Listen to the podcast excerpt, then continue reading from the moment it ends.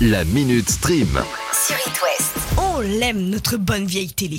Même avec l'émergence des nouvelles plateformes de streaming vidéo, les séries en prime time diffusées à la télé continuent de plaire aux Français. Bah oui, Jamy. Justement, le sondage annuel des séries préférées des Français vient de sortir. Alors? En dernière position, on retrouve deux séries ex aequo, Meurtre au paradis et Le stagiaire.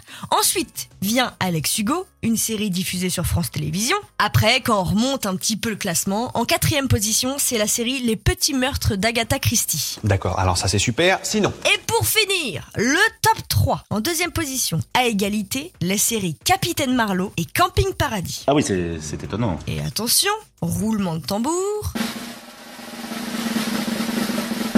Grand gagnant, enfin plutôt la grande gagnante, devrais-je dire, de la série prime time préférée des Français. HPI avec Audrey Fleurot. Ce palmarès confirme donc bien le succès d'HPI. La saison 2 venant tout juste de se terminer, il faudra attendre cet été pour que l'équipe reparte en tournage. Et cet automne, minimum pour une diffusion sur nos écrans. Comme quoi, la télé n'est pas en reste.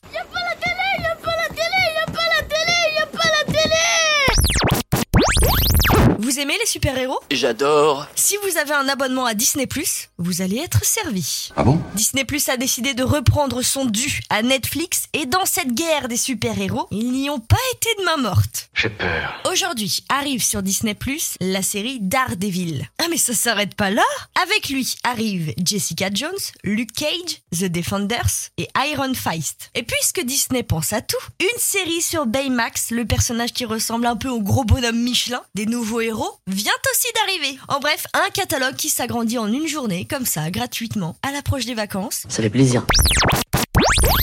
Il y a un Tom Cruise qui est au septième ciel en ce moment, sans mauvais jeu de mots, bien sûr. Tout roule pour Top Gun Maverick qui vient de dépasser le milliard de dollars de recettes mondiales. Grande première pour un film de 2022. Oh bravo En même temps, bon, sans grande surprise, j'ai envie de vous dire. Rien qu'en France, le film a enregistré plus de 4 millions d'entrées et a même dépassé le premier volet qui comptait 3,5 millions d'entrées, vendu en 1986.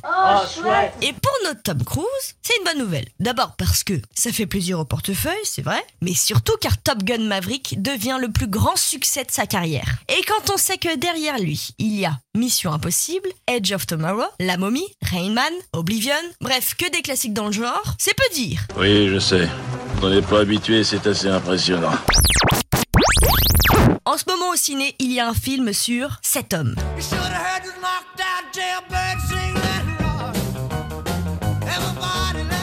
Le King aussi a le droit à son biopic. Biopic signé Baz Luhrmann et Austin Butler dans la peau d'Elvis. Bien que le film peut paraître long pour certains, avec ses 2h39, en réalité, il devait quasiment faire le double. Quoi? Non, tu déconnes. 4 heures de film étaient prévues à l'origine. Oh putain ma zette Faut dire que l'histoire de Monsieur Presley est palpitante, mais il a bien fallu faire des choix au montage pour rendre l'œuvre accessible au public. Peut-être qu'un jour, on verra la version longue arriver. D'ici là, on peut se délecter de ces 2h39 dans toutes les salles de ciné de l'Ouest. Ah oui, ça c'est vrai aussi.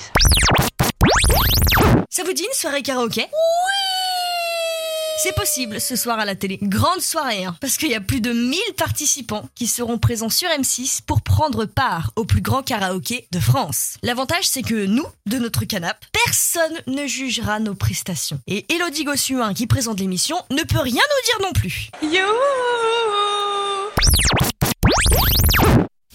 La Minute Stream. À retrouver en podcast sur itwest.com et sur toutes les plateformes.